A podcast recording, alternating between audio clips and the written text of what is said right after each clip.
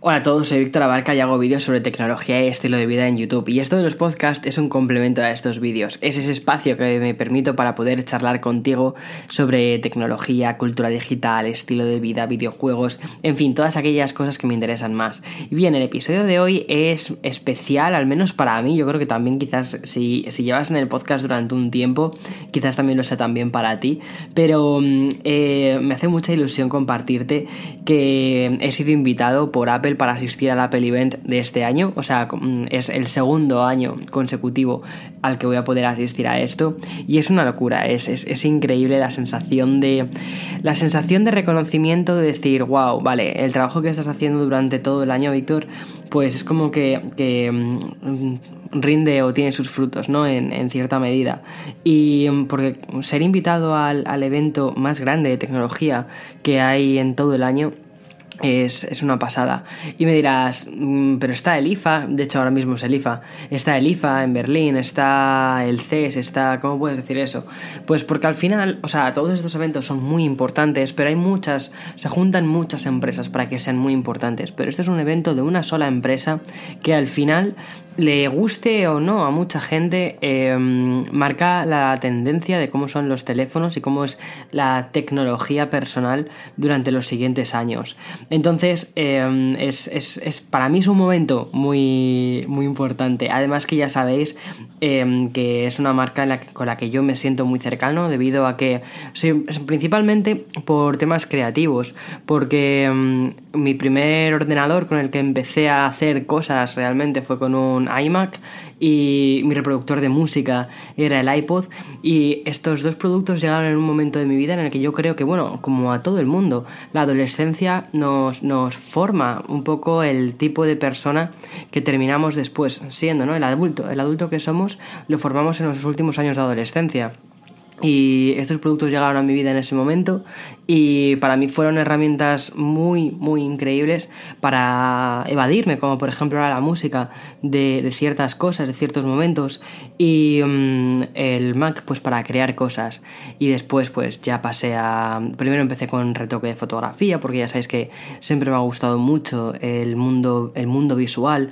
Primero empecé haciendo fotos, retocando fotos y después ya decidí salir directamente a lo que es el formato vídeo porque me parece un formato mucho más interesante, al menos para mí, porque me permite desarrollar ese lado más creativo, audiovisual, ¿no? Eh, mezclar ambas cosas, poder comunicarme contigo, con el resto también de personas poder llegar a muchas personas lanzando un mensaje diferente que quizás no es tan habitual en el internet de, de hoy en día.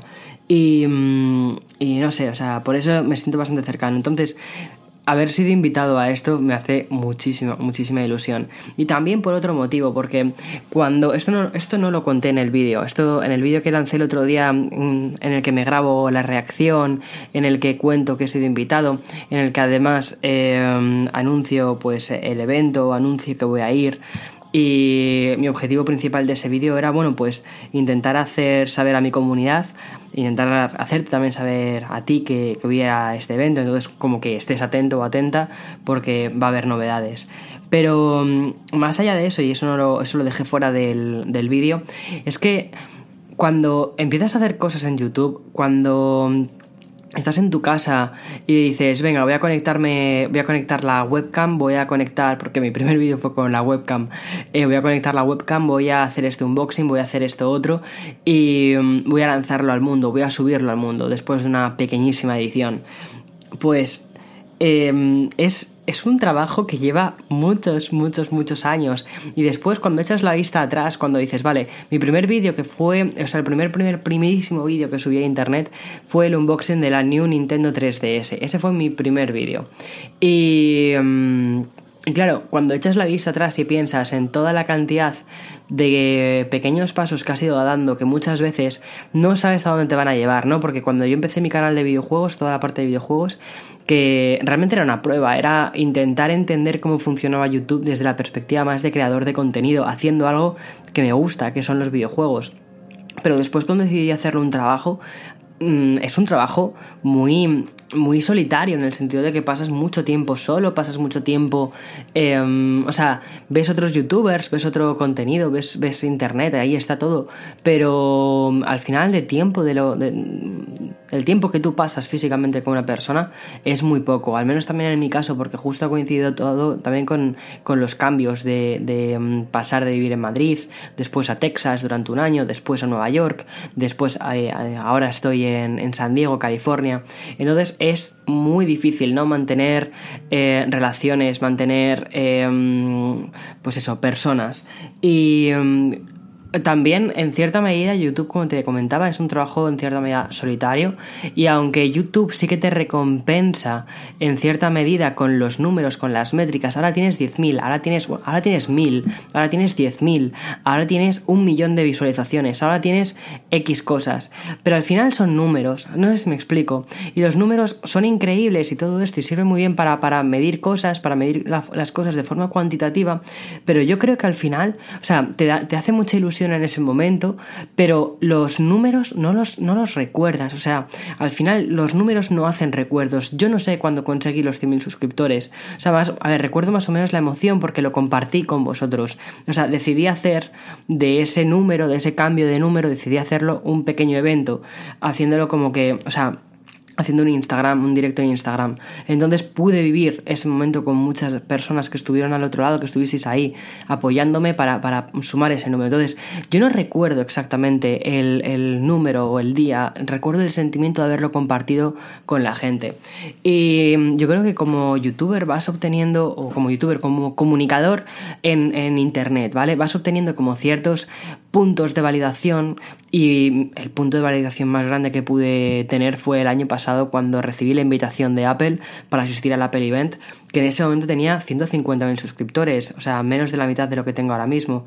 Y, fue, wow, increíble. O sea, no sé, fue, fue muy, muy, muy, muy grande. Y mm, lo recuerdo como uno de los momentos más wow, de mi vida. Mm, ya os conté también el motivo de por qué, porque mm, desde que era un adolescente, pues eh, siempre me ha traído muchísimo la marca. Eh, no tanto, o sea, fíjate, no tanto por la marca en sí, es decir, no tanto por una marca basada en. No. No tanto por la marca, sino por lo que. por la aproximación que tiene la marca, por los valores que tiene la marca. La, no, no el. O sea, es más, más allá del dibujo, más allá del logotipo, más allá del, del nombre, sino los valores que tiene la marca. Y eh, lo que te permite hacer esa marca y en el momento en el que yo estaba en ese momento, eh, que estaba viviendo en ese momento, pues era una marca muy cercana y, lo sigue siendo para mí. Y, mm, y, por eso cuando fui invitado de, o sea, de pasar de ver las presentaciones de producto en casa, viéndolas a través del ordenador, en streaming, Em, a pasar a estar ahí, a ser una de esas 400 personas que están en el Steve Jobs Theater, que al final lo piensas y dices, es que son, o sea, más o menos hay como unos 400 sitios, ¿no? Y haber sido seleccionado entre una de esas 400 personas de todo el mundo, de todo el mundo que hace contenidos en Internet, es es increíble. O sea, mi, mi gratitud, mi, no sé, es, es, no sé, me siento súper, súper agradecido al mundo, súper agradecido a mi comunidad, súper agradecido a todo. Y no sé, o sea, estoy en ese momento de, de, no sé, de felicidad y de sentirme a gusto con lo que estoy haciendo. Y era una cosa que me apetecía empezar este podcast compartiendo contigo porque, bueno, pues porque también eh, creo que al final este podcast se llama Café con Víctor y muchas veces hablamos de tecnología u otras veces también traigo invitados, pero pocas veces tenemos una charla de café y hoy es una charla de café de, de verdad. No solo quiero contarte eh, lo que espero de, esta, de este Apple Event, sino quiero contarte cómo me preparo para el Apple Event, cómo me siento actualmente, ¿no? Cómo me pilla emocionalmente este Apple Event. Y creo que al final ese tipo de podcast son los que mm, crean, ya no solo crean comunidad, sino que al final son de los que me siento más orgulloso, no solo de los que hablo de una cosa que va a pasar, mm, que, dentro de una semana va a perder vigencia, sino cómo me siento, ¿no? Cómo, cómo he vivido todo esto y tú desde el otro lado, desde los auriculares o desde el coche, si me estás escuchando desde tu coche, eh, pues no sé, has vivido conmigo, eso es, eso es genial. Y nada, eh, la verdad es que me pilla el, me pilla el evento en un, en un punto muy, muy, muy guay de mi vida, o sea, me siento como muy a gusto, me siento con muy poca incertidumbre. El año pasado sí que es verdad que tenía como una sensación más, o sea, el año pasado, fíjate, tenía una sensación de que me pillaba en un, en un, punto de. O sea, me pillaba como muy grande, ¿no? Estaba, estaba en un mar de nervios y ahora estoy también en un, en un, mar de nervios porque siempre hay mucha incertidumbre con ese tipo de eventos. Pero sobre todo, pues eh, no conocía a las personas que iban a ir, no conocía todavía al resto de compañeros y, y siempre tienes la duda de. Eh, ¿Merezco estar aquí? ¿No merezco estar aquí? ¿Sabes?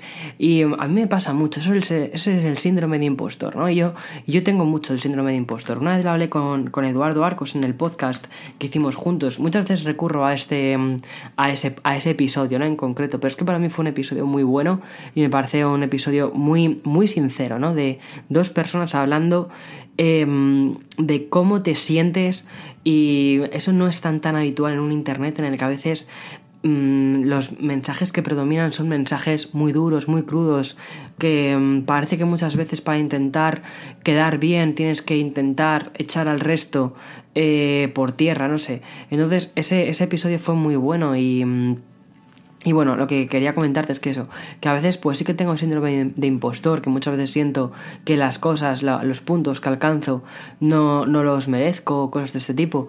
Y eso me había pasado hasta, hasta hace un tiempo, pero eh, cada vez menos, debo, debo ser sincero, cada vez menos, porque hoy estamos a miércoles y mm, desde el jueves pasado, o sea, he salido poquísimo fuera de casa, he estado haciendo vídeos, creando contenido, eh, trabajando una barbaridad. Y piensas, en cierta medida, em, todo ese trabajo siempre lleva una recompensa. Muchas veces no ves la recompensa directa, pero cuando haces mucho esto y cuando luego echas la vista atrás te das cuenta de, esas, de esos grandes hitos que has conseguido en tu carrera que dices, wow. Y mm, el Apple Event es, otro de esos hitos.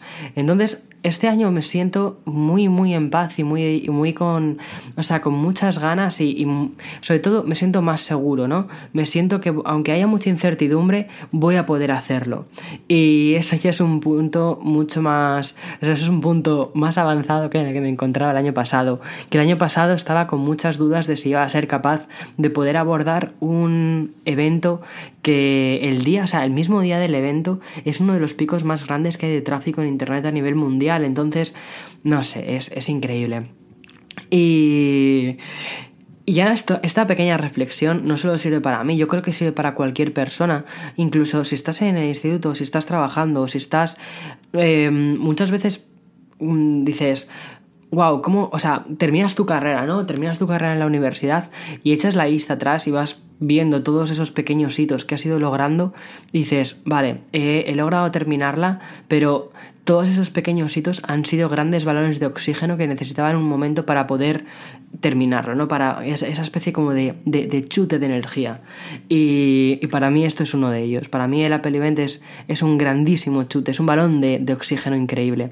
Y poder compartir este evento con, con, mi comunidad es que es... O sea, ahora mismo estoy... Estoy eso, o sea, no sé si lo percibes, pero estoy sonriendo. Eh, con una sonrisa de oreja a oreja y, me siento afortunado, afortunado y, y, o sea, afortunado y en paz con el mundo, ¿sabes? Es increíble. Entonces, bueno, eh, voy a intentar trasladarte el próximo día 10 mm, eh, lo mejor que pueda a cómo se va a vivir el evento. También otros compañeros van a retransmitirlo en directo. Entonces, la retransmisión en directo se la dejo a ellos porque lo hacen mucho mejor y porque están mucho más enfocados en lo que es el directo. Y yo prefiero hacerlo después, después cuando termine el evento, contaré mis impresiones, contaré qué es lo que he visto, qué, qué cosas he percibido. Y eso, eso va a ser lo que, lo que suba. Creo, voy a intentarlo ese mismo día. O sea, para mí es imperativo subirlo ese mismo día. ¿Y qué más cositas? Bueno, ahora mismo se está celebrando en Berlín el IFA. Eh, yo, no he podido asistir, de hecho en tres horas cojo un avión para Las Vegas y, no, no, no me voy ni de fiesta ni nada a Las Vegas, eh, sino me voy a acompañar a Eloy porque es su primera ponencia que hace. Eh, no sé, o sea, me imagino, o sea, no creo que tenga ningún problema en, que lo diga, porque me siento súper orgulloso. Es su primera ponencia que, que da en Estados Unidos, como en un congreso, y me siento súper orgulloso de que haya conseguido eso. Me parece que es un hito increíble también en su carrera, y, y ya está. Entonces, eh, lo prefiero, o sea, prefiero acompañarle antes que. O sea, vale más eso que 1.300 millones de IFAs. Y nada, y además que lo puedo compatibilizar genial con, el Apple Event, porque esto es, es mañana, creo que es la ponencia, así que mm, me da perfectamente tiempo hacer todo. Lo que no me da tiempo era, era ir a Berlín. Y mm, nada, ¿qué cosas espero de este Apple Event? ¡Wow! ¡Qué intenso! ¿No? Ha empezado el podcast, el, episodio de hoy, ha empezado muy intenso. La verdad es que tengo aquí mi café. Eh, siempre que hago un podcast, o casi siempre que hago un podcast, tengo mi café al lado, pero hoy además tenía mi café y una chocolatina. Eh, me he dado, me dado ese, ese pequeño lujo. Y, mm, y nada, bueno, ¿Qué cosas espero del Apple Event de este año?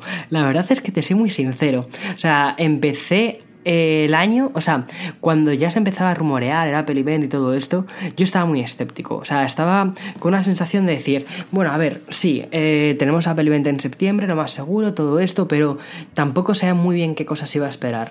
Pero desde que recibí la invitación el otro día y ponía, o sea, remarcaba muchísimo el tema de la innovación, fue algo que dije, wow. Eh, esto, esto va a ser muy grande. O sea, eh, esta gente, la gente en Apple, o sea, no son. Em, no van a utilizar la innovación en vano. ¿Sabes? ¿Qué, ¿Qué, nos van a presentar? O sea, aquí hay algo que no se ha filtrado, aquí hay algo que no nos han dicho y, y esto va a ser muy grande. Y em, por eso tengo muchas, muchas, muchas, muchas ganas y mis expectativas están por las nubes. De hecho, cada, cada año me pasa una cosa muy parecida, porque, por ejemplo, antes de un, e, antes de un evento, em, mis expectativas tampoco suelen ser tan altas porque al final, de un modo u otro, hemos visto en 300 millones de sitios los rumores, filtraciones, tal. Y es normal, es normal que haya rumores y filtraciones. Por lo que decía antes, al final es, es, bueno, primero es la empresa más grande del mundo y mm, en segundo lugar es la, mm, es, guste o no, es la empresa de tecnología que marca los ritmos. Y mm, se filtra pues mucha información y además es una empresa mastodóntica tiene a muchísimas personas trabajando en muchísimos eh, sitios diferentes, cadenas de producción, y es normal que se filtren diferentes informaciones. Pero mm, pero claro, cuando te acercas muchas veces a la fecha, las informaciones que ves no son las que te gustaría ver, ¿no? O, las cosas tan, no sé, por ejemplo, em, sabemos el tema de la cámara que iba a ser como una especie de cuadrado prácticamente casi después de la presentación del iPhone 10S o incluso un poquitín antes de la presentación del iPhone 10S ya se estaba rumoreando de el iPhone del 2019 va a salir con, con una cámara, o sea, con una triple cámara, con un formato cuadrado y tal. Y tú veías ese y decías, no me termina de convencer nada. Em, y aún así, a día de hoy, sigo viendo los renders, sigo viendo todas estas cosas y me causa rechazo, me genera mucho rechazo esa triple cámara. Y mm, sé que al final, o sea, lo que me gustaría entender, y eso es una cosa que obviamente harán en la presentación, será explicar el motivo, ¿no? Hemos colocado las cámaras de este modo por este motivo, y entonces ya lo entenderás. Entonces pasará de ser, vale, quizás no es lo más estético del mundo, pero busca una solución a un problema que existe y, la, y, la, y ha encontrado esa solución de este modo. Vale, perfecto. Entonces, si para mí eh, justifican el motivo de por qué han utilizado estas tres cámaras, ok, puedo vivir con ello, puedo vivir con que en la pared trasera tengamos un, un cuadradito. No hay ningún problema. Pero creo que es muy importante la justificación, el por qué se han hecho las cosas de ese modo. Entonces, eh, y eso, bueno, eso también va a ser una cosa que transmita eh, cuando haga la review del producto del, del, iPhone, el que toque, no sé cómo lo llamarán, 11 Pro, 11, eh, no tengo ni idea de cómo lo van a llamar y sea una cosa que transmita. De hecho, ahora que lo, o sea, mientras estoy diciendo esto, no quiero ni imaginarme cuando diga eso la cantidad de gente en, las, en los comentarios que dirá, claro, se lo justificas porque, porque, es, porque es Apple. No lo justifico porque es Apple, lo justifico porque se han molestado en justificarlo.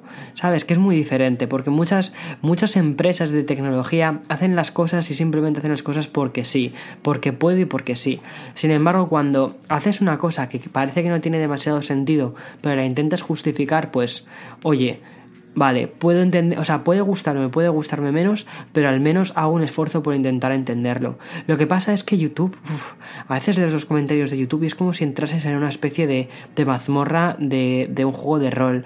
Hay muchísimo troll, muchísimo NPC ahí, mmm, tipo, tipo orco, que intenta, intenta echarte por tierra muchas cosas. Pero bueno. Tengo la suerte de que eh, mi comunidad no es así, de que por cada 20 comentarios increíblemente buenos, con unos mensajes de apoyo muy muy buenos, hay uno que es justo lo contrario. Entonces tampoco es una cosa que me, me, me afecte, pero siempre tienes en cuenta, eso sí que es verdad, siempre tienes en cuenta, muchas veces digo, jo, es que parece que pesan más los comentarios negativos que los comentarios positivos. Y es un poco triste eso, pero creo que nos pasa a todos en la vida, seguro que ahí también te pasa.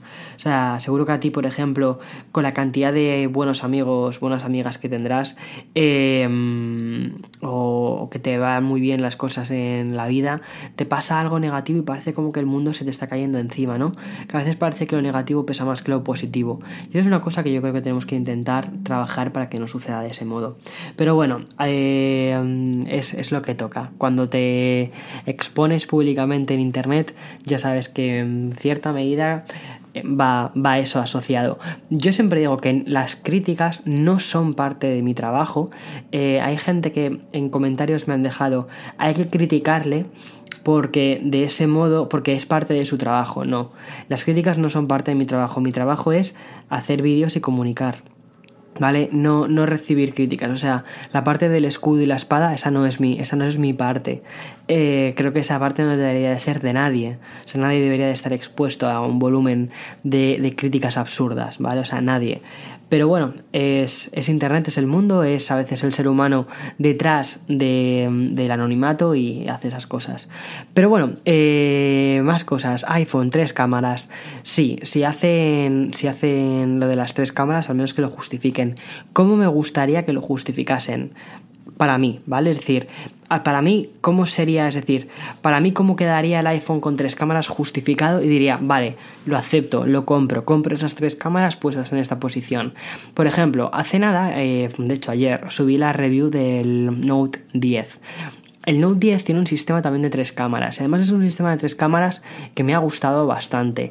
Pero pero reconozco que al estar en línea, en este caso estar en línea vertical, cuando cambias la cámara de un sitio a otro, el encuadre se cambia, ¿vale? Y es una cosa lógica en cierta medida, porque lo que está haciendo es, o sea, la, las cámaras eh, van hacia adelante, ¿no? Y cuando hay tan poquísima distancia, eh, o sea, mejor dicho, cuando hay una distancia entre una cámara y otra, eh, esa distancia al final se termina viendo en el encuadre general que estás, con el que estás haciendo la fotografía.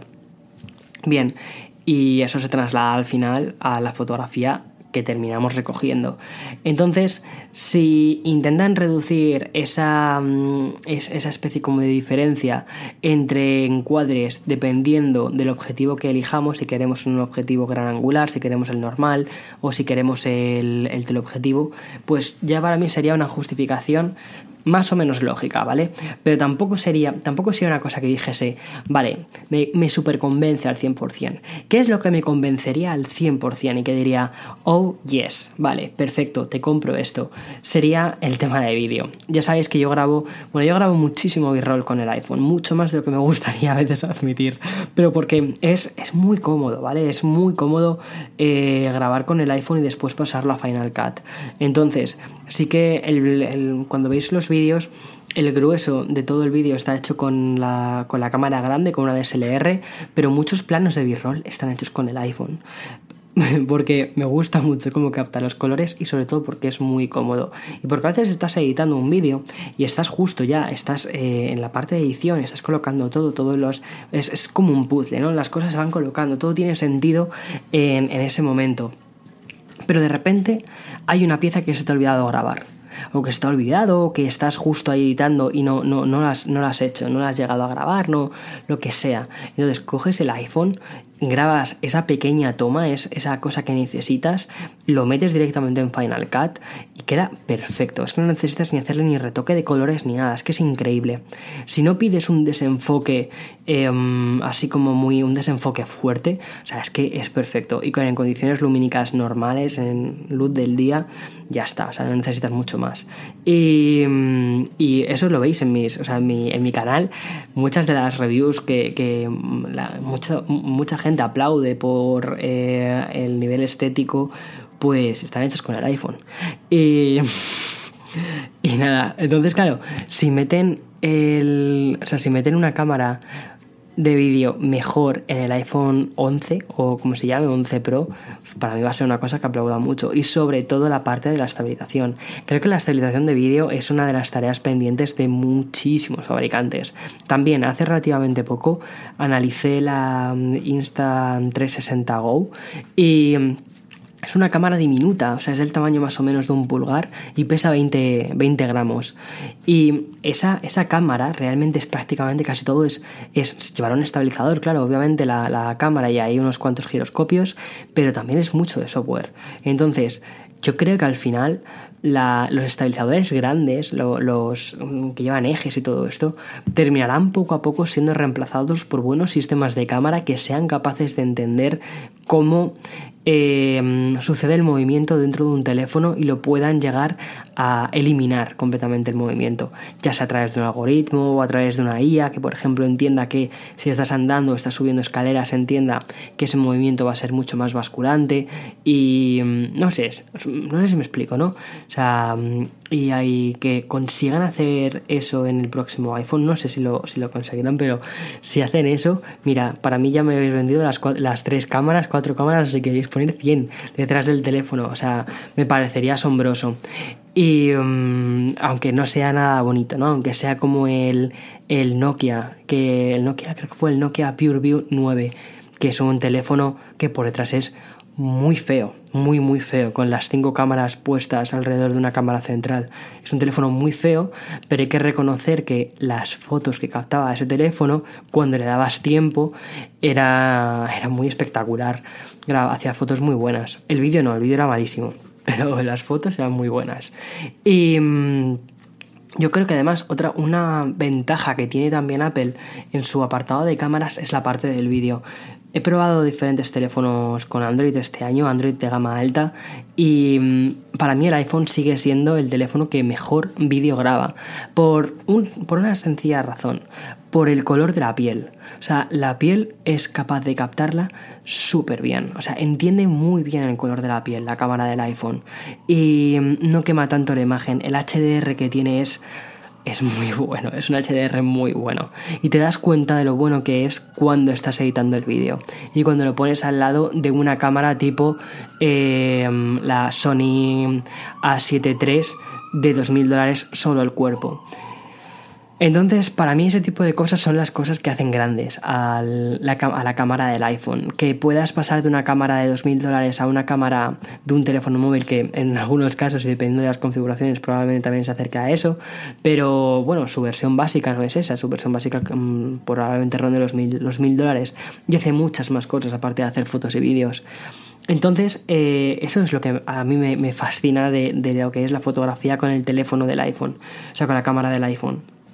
Y es uno de los motivos por los que sí, elijo, elijo personalmente llevar un iPhone en el bolsillo, porque para mí es una herramienta de trabajo, para mí no es un juguete, no es un no es una cosa que me conecta a WhatsApp o me mete solo en Instagram, para mí es una herramienta de trabajo que me sirve para contar historias y comunicarme con vosotros. Entonces, para mí sí, es, es algo diferente. Entonces, claro, cuando haga la review más adelante del iPhone, pues mmm, probablemente, o sea, con que mejoren un poco más lo que ya tengo del iPhone 10S, con que mejoren eh, los aspectos como, como, lo que te contaba, ¿no? La, foto, la fotografía, la cámara de vídeo, que para mí son innovaciones muy importantes, porque al final, cuando piensas en innovar, que yo creo que es una palabra que ha sido súper mal utilizada, ha sido, o sea, innovar es, es, es em, no sé, es, no sé qué es como un Kleenex, o sea, es una palabra que han utilizado tantísimos fabricantes para mm, soltar tonterías encima de la palabra innovación que luego cuando efectivamente hay que usarla de verdad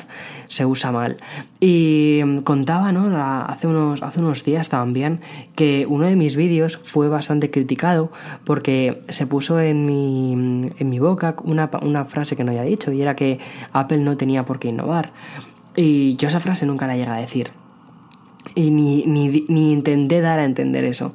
Pero cuando pienso en, las innovaciones que ha hecho Apple, pienso en las últimas cosas y digo, mira, eh, hablamos de, o sea, una herramienta, una herramienta de vídeo, ¿vale? Tan, tan interesante como poder mm, grabar vídeos con una calidad que se asemeje o que en algunos casos pueda llegar a reemplazar tu DSLR, eso me parece eso es, eso es innovación. Eso es innovación y eso se hace también a través de algoritmos, se hace a través de lentes, a través de un procesador que es capaz de gestionar toda la información que te da el sensor y poderlo convertir en un HDR mejorado.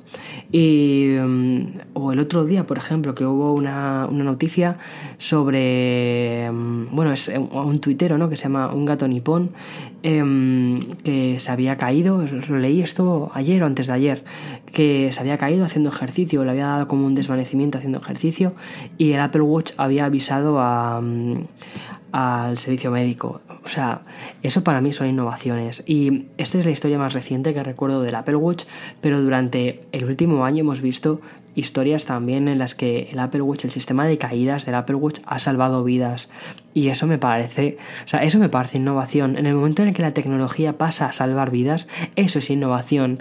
Que tenga una pantalla X o Y o que tenga un sistema de lo que sea, eso, eso son, eso está bien, son avances. Son avances, pero una innovación real es la que nos hace mejores seres humanos.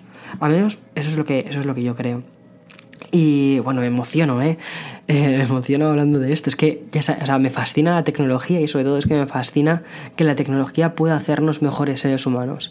Y eso es, eso es algo que, de verdad creo que es, es muy difícil de intentar trasladar a la gente, pero mm, porque necesitas como mucha perspectiva y además necesitas ponerte, o sea, salir un poco, ¿no? De, de, toda, de todo el ruido que hay en Internet, de los megas, los gigas, los, los, los eh, terabytes, los, necesitas salir un poco de eso y decir, vale, vamos a ver un poco el, dibujo más grande. Y, a veces es un poco difícil hacer eso. Y, ¿Qué más cosas? El Apple Watch, ¿vale? ¿Qué espero de este Apple Watch? Pues fíjate que en el Apple Watch eh, se saben muchísimas menos cosas, pero lo que espero es una mejor batería que el Apple Watch Series 4, porque el Apple Watch Series 4 em, noto que la batería me dura bastante menos. También es probable que sea por la beta que tengo. Parece, se rumorea, se, barra se ha filtrado, que va a tener un sistema mm, de, sueño, que va a ser capaz de controlar el sueño, de medir el sueño y todo esto. Tiene mucho sentido, porque hace unos cuantos años Apple compró una empresa que lo que hacía era eh, medir el sueño. Era como una especie de mantita, así muy chiquitita, que lo ponías debajo del colchón y de ese modo lo que hacía era esa, esa mantita mandaba información a tu teléfono móvil diciendo pues cuándo te habías acostado, cuándo te habías levantado y la calidad del sueño que habías tenido en función de los ruidos que habías hecho y también de los eh, del movimiento que habías tenido. Si te mueves mucho, pues es probable que no hayas tenido un sueño demasiado reparador. Y mm, hace unos años compraron esa empresa y no se había, no se había visto mucho sobre qué habían, qué habían hecho ni, ni nada hasta, hasta este último rumor. Y si finalmente consiguen meter un buen eh, análisis de sueño dentro del Apple Watch, me parecería que está, que está muy bien. De todos modos, yo tengo una aplicación que, mm, que hace, hace, lo mismo, realmente hace, o al menos actualmente lo que hace es medir los ciclos de sueño y me gusta mucho cómo funciona, es que me parece increíble. Y si está de forma nativa, pues oye, pues mejor, más fácil va a ser. Y sobre todo que va a estar conectada con HealthKit. Y luego eso, HealthKit. HealthKit yo creo que es que se habla muy poco de HealthKit y de la aplicación de salud. La aplicación de salud en iOS 13 es una locura. Está súper, súper bien diseñada y sobre todo que sirve para que entendamos un poco más cómo funcionamos los seres humanos. Ya no solo algo tan simple como las calorías que hemos quemado en actividad o si introducimos los alimentos, ¿no? las calorías que hemos ingerido, sino cosas de verdad como, como la presión arterial, como eh, poder poner los datos con tu hospital y tener ahí una especie de datos cruzados. No sé, me parece. Eso, eso, eso, eso, eso, eso son innovaciones. Eso sí son innovaciones. El tener un mayor control de tus propios datos y de tus datos como ser humano biológicos en tu teléfono móvil me parece una pasada y sobre todo comprenderlos el poder trasladar esos datos al ser humano para hacernos tomar decisiones más inteligentes sobre cómo funciona nuestra salud. Y bien, bueno, perdona, estaba hablando del, del, Apple Watch. Del Apple Watch no espero mucho más, ¿vale? Del Apple Watch sí que espero que sea una especie de continuación del Apple Watch Series 4, incluso quizás hasta incluso un renaming del Apple Watch Series 4, un Series 4S y o Plus o algo así y poco más. Bien, también se habla de un iPad Pro. Si finalmente se presentase un iPad Pro en este evento, ya me parece que es como demasiadas cosas. Yo creo que quizás va a haber un evento en octubre, como sucedió el año pasado. Me parecería más lógico para presentar un iPad Pro y el rumoreadísimo eh, MacBook Pro de 16 pulgadas. Pero si finalmente ocurriese, pues oye, genial. Lo que pasa que fíjate, no creo que, no creo que metan tantas cosas en un solo evento, porque al final lo que hacen es eh, que el iPhone va a captar demasiada... Yo no lo haría, yo no lo haría por una sencilla razón, porque creo que el iPhone puede llegar a captar demasiado interés y el iPad Pro, que es una pieza increíble, o sea que lo que han conseguido este año con el iPad Pro me ha parecido una pasada, em, tendría muchísimo menos protagonismo y creo que habría que hacerle un evento específico al iPad Pro. ¿Por qué? Porque a mí personalmente el iPad Pro me parece el siguiente ordenador. El, el siguiente PC de muchísima gente va a ser un iPad. Ya sea el iPad Pro o el iPad Air. Por una sencilla razón. Eh, porque mucha gente no necesita un ordenador, no necesita la complejidad de carpetas, sistemas de archivos em, o, incluso el, el, hecho de estar ante una pieza de hardware mucho más, más, o sea, menos amigable para el ser humano, ¿no? El iPad es muy amigable principalmente porque es que interactúas tocando el iPad y eso me parece wow, muy, muy, muy chachi. Y luego iPadOS, que al final no deja de ser un fork de iOS 13, está muy bien hecho y mm, hace que la evolución de cómo debería de ser un sistema operativo para el iPad, en lugar de trasladar y decir, vale, llevamos MacOS a un iPad, no. Hacemos que el iPad tenga su propio sistema operativo porque probablemente vaya por aquí. O sea, MacOS, el sistema operativo del Mac, tiene su sistema operativo el iPhone va a tener su sistema operativo iOS. iOS va a ser del iPhone. Y luego eh, iPadOS es el sistema operativo del iPad. Y al mismo tiempo que compartan aplicaciones, que, que, es que me, parece, me parece una súper buena idea, no sé. Y claro, ¿cómo no voy a estar emocionado? Si es que son productos que utilizo en mi día a día y que me, me, sirven para, para trabajar. Entonces, claro, estoy muy emocionado porque, uno, a mí me encanta, me encanta trabajar y me encanta mi trabajo. Me siento súper realizado con mi trabajo. Y para mí muchas veces mi trabajo es que no es un trabajo, es que lo veo como un hobby, lo veo como porque lo vivo con mucha pasión y que, me ofrezcan herramientas mejores que pueda, que pueda eh, utilizar en mi, en mi trabajo, pues claro que me emociono. Entonces es muy difícil cuando te piden objetividad, ¿no? Porque el ser humano no es objetivo. O sea, el ser humano eh, es es, emocional y yo soy una persona ultra emocional. Entonces, si quieres objetividad, no sé, pídeselo a una máquina, pídeselo a Google Assistant o a, o a Siri, si quieres uno más uno, pero yo no soy así, yo no funciono así, yo funciono mucho con emociones. Entonces, eh, por eso yo no me considero un youtuber de tecnología eh, objetivo. Primero porque no existe, ¿vale? O sea, no existe ningún youtuber de tecnología objetivo. No existe. Punto. ¿Por qué? Porque en el momento en el que se meten seres humanos, em, ponemos una cosa frente a otra. Ya está. Ya está. Y entonces, lo único bueno, pues que cada uno ya tendrá que elegir qué tipo de discurso prefiere, qué tipo de presentación prefiere, qué tipo de lo que sea prefiere. Y eso ya depende mucho de cada ser humano. y eso también es maravilloso. Eh, vale, perdona, que estaba. Es que me, voy, ¿eh? Hoy, hoy estoy con. Estoy divagando muchísimo, pero estoy muy a gusto. La verdad es que estoy muy a gusto en este episodio. Y em, espero que tú también estés bien, que estés disfrutando de tu café. Si no estás con un café delante, no pasa nada. Sé que muchos de vosotros, muchas de vosotras, escuchéis el podcast antes de iros a dormir, cuando vais al colegio a recoger a vuestros hijos también me, escribió hace no mucho eh, una persona que me, escucha, me escuchaba para fregar los platos. Entonces, no sé, o sea, me encanta acompañaros en esos momentos, aunque no tengáis un café de por medio, ¿vale? Aunque se llame café con Víctor. Y... Vale, os contaba un poco lo que esperaba del iPhone, es decir, mejores cámaras, la pantalla creo que va a ser igual. Yo, a ver, aquí hay una cosa, sí que me gustaría que, se que, que el notch fuese cada vez a menos, ¿vale? Que se redujese todo esto.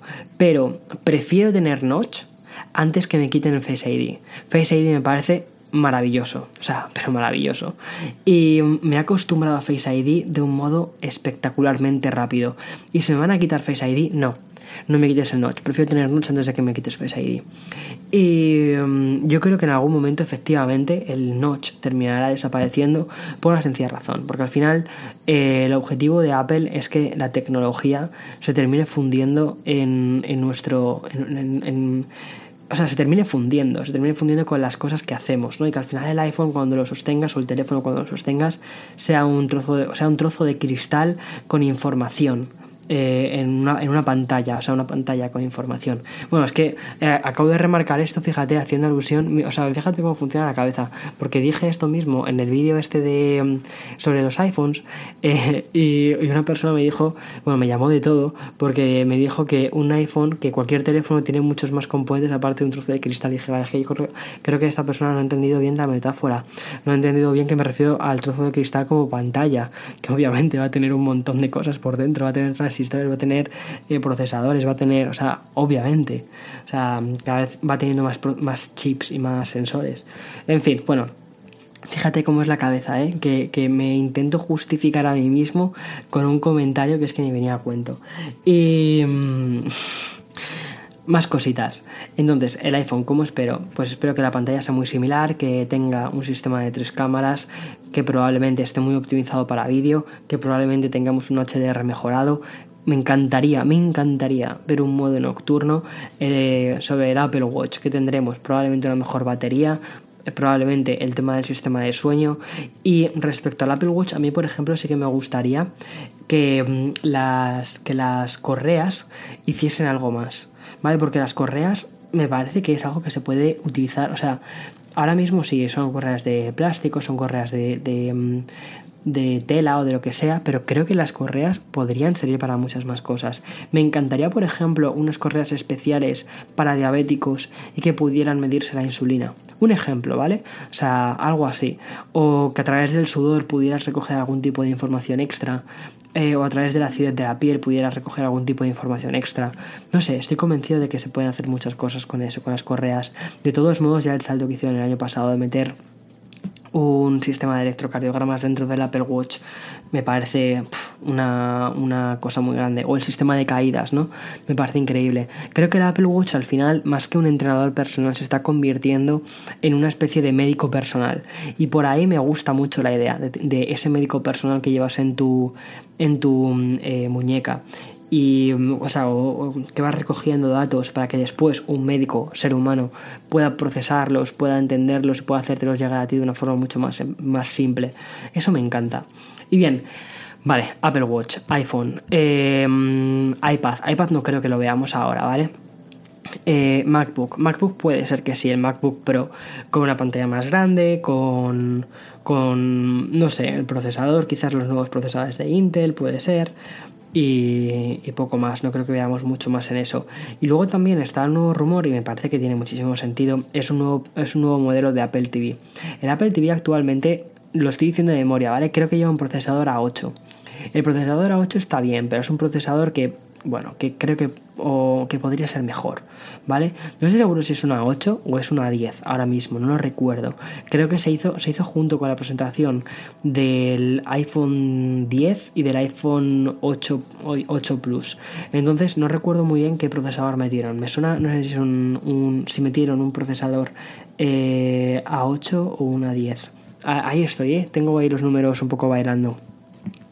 De todos modos, a ver, aunque es un procesador que está muy bien, yo creo que al final los plazos de renovación de los Apple TVs son mucho más largos. La gente no compra un Apple TV y al año siguiente otro y al año siguiente otro, en absoluto. De hecho, ellos, casi no los renuevan. Pero em, este año Apple va a sacar un servicio que me parece que tiene todas las papeletas para petarlo muchísimo. Que hablamos de él la semana pasada, que es Apple Arcade. Apple Arcade es un sistema de videojuegos y Apple Arcade tiene eh, o sea, si, hacen un procesador potente y si todos los productos de Apple tienen procesadores potentes, yo creo que cada vez más desarrolladores van a querer trasladar sus juegos de consolas a el sistema iOS, al iPad, al iPhone, al Apple TV y que el Apple TV se pueda llegar a convertir en una videoconsola en la línea del resto de, consolas me parece bestial. Si es que la 12X, que es el procesador que monta el iPad Pro, está en la línea de la Xbox One S que es una maravilla. O sea, eso es una maravilla. Lo que pasa que ¿qué falta? Faltan eh, desarrolladoras que exploten la potencia real de ese tipo de procesadores. Y todavía falta quitarse el estigma que lo vimos la semana pasada, de muchas desarrolladoras que dicen, no, es que yo no hago videojuegos para móviles, es que ya no son videojuegos para móviles, es que esa es la diferencia. Estás haciendo videojuegos para una nueva plataforma de juegos, que sí, una de ellas está en el móvil, otra de ellas está en el iPad y otra de ellas va a ser en la televisión, en una Apple TV. Entonces yo creo que el Apple TV sí que tiene mucho sentido como consola de videojuegos barata, que salga por aproximadamente unos 200 euros aproximadamente y con una potencia muy muy tope. Y que esos mismos juegos puedas jugarlos también en tu iPad. O sea, el concepto es, o sea, o en tu, o en tu iPhone, ¿no? Es un poco un concepto de Nintendo Switch. A ver, Nintendo Switch tiene bastante menos potencia, pero ha triunfado, entre otras cosas, primero, porque el precio que tiene no es exageradamente caro. Y segundo, por la flexibilidad que tiene. Es una consola muy, muy flexible y muy versátil. O sea, es que la puedes conectar a la tele, puedes llevártela fuera y todo esto. Que realmente, ¿qué pantalla llevamos siempre con nosotros? El iPhone. Y cuando llegamos a casa, ¿qué pantalla tenemos? La tele. Entonces, si mm, puedes hacer que todo al final funcione como una especie de ecosistema unido, no tanto por hardware, porque no va a ser el mismo producto, pero sí al menos por software, que los datos sean los mismos, que la partida la puedas reanudar en el mismo punto en el que la dejaste. Me parece Mm, no sé, me parece muy guay todo eso. Y, no sería muy difícil a lo que ya existe. O sea, otras plataformas ya tienen algo similar. En Xbox creo que también tiene cierta retro, o sea, retro no, eh, compatibilidad con algunos juegos de, PC y puedes recuperar el juego donde, lo dejaste. Yo creo que por ahí vamos a ir eh, más, ¿no? Hacia, hacia el tema de... Em, que al final lo que se pone en valor es el, es el software, es el, es, no es tanto el producto físico, al, final el producto físico lo que nos hace es que podamos acceder a una serie de servicios y a ver, sí que es necesario que los productos físicos tengan un mínimo de características para que puedan mover este tipo de cosas. Y mm, eso es más o menos lo que espero que presenten no nada más. Y bueno en unas en unas horas me, iré para Las Vegas estaré nada estaré va a ser un vuelo de, ir estar un día día y medio volvernos y porque luego rápidamente ya hay que prepararse para, para el Apple Event cargar las cámaras vaciar tarjetas SD dejar el Mac limpio y pulido para que edite vídeos vamos como si eso fuera una máquina de, de churros así. Y, y nada, la verdad es que estoy muy ilusionado. Siempre, mira, fíjate, siempre que voy a una peli siempre me pregunto, ¿qué ropa me llevo? Creo que es la eterna pregunta. En fin, espero que te haya gustado este episodio. Me, me, lo he pasado muy bien charlando contigo. Espero que tú también hayas estado tranquilo, tranquila al otro lado, escuchando el, el podcast, que te haya servido para pues para relajarte durante estos casi 50 minutos. Y nos vemos la semana que viene mm, no porque va a ser justo toda esta locura. Cuando pase esta locura vale dejadme una semanita para, para recomponerme y ponerme a hacer vídeos y presentarte un montón de cosas chachis. Y, pero déjame un tiempo vale y, y nos vemos en el siguiente. Además con el tema de invitados del podcast. Siempre lo digo, si crees que hay un invitado que mm, es como 100% para el podcast, escríbeme, escríbeme su contacto, eh, que me encantará echarle un vistazo. Y si creo, y si creo que es perfecto para que cuente su historia al mundo, pues aquí estará contando su historia al mundo. Y nada, nos vemos y deseadme muchísima suerte, por favor, para la Apple Event. Chao, chao, chao, chao.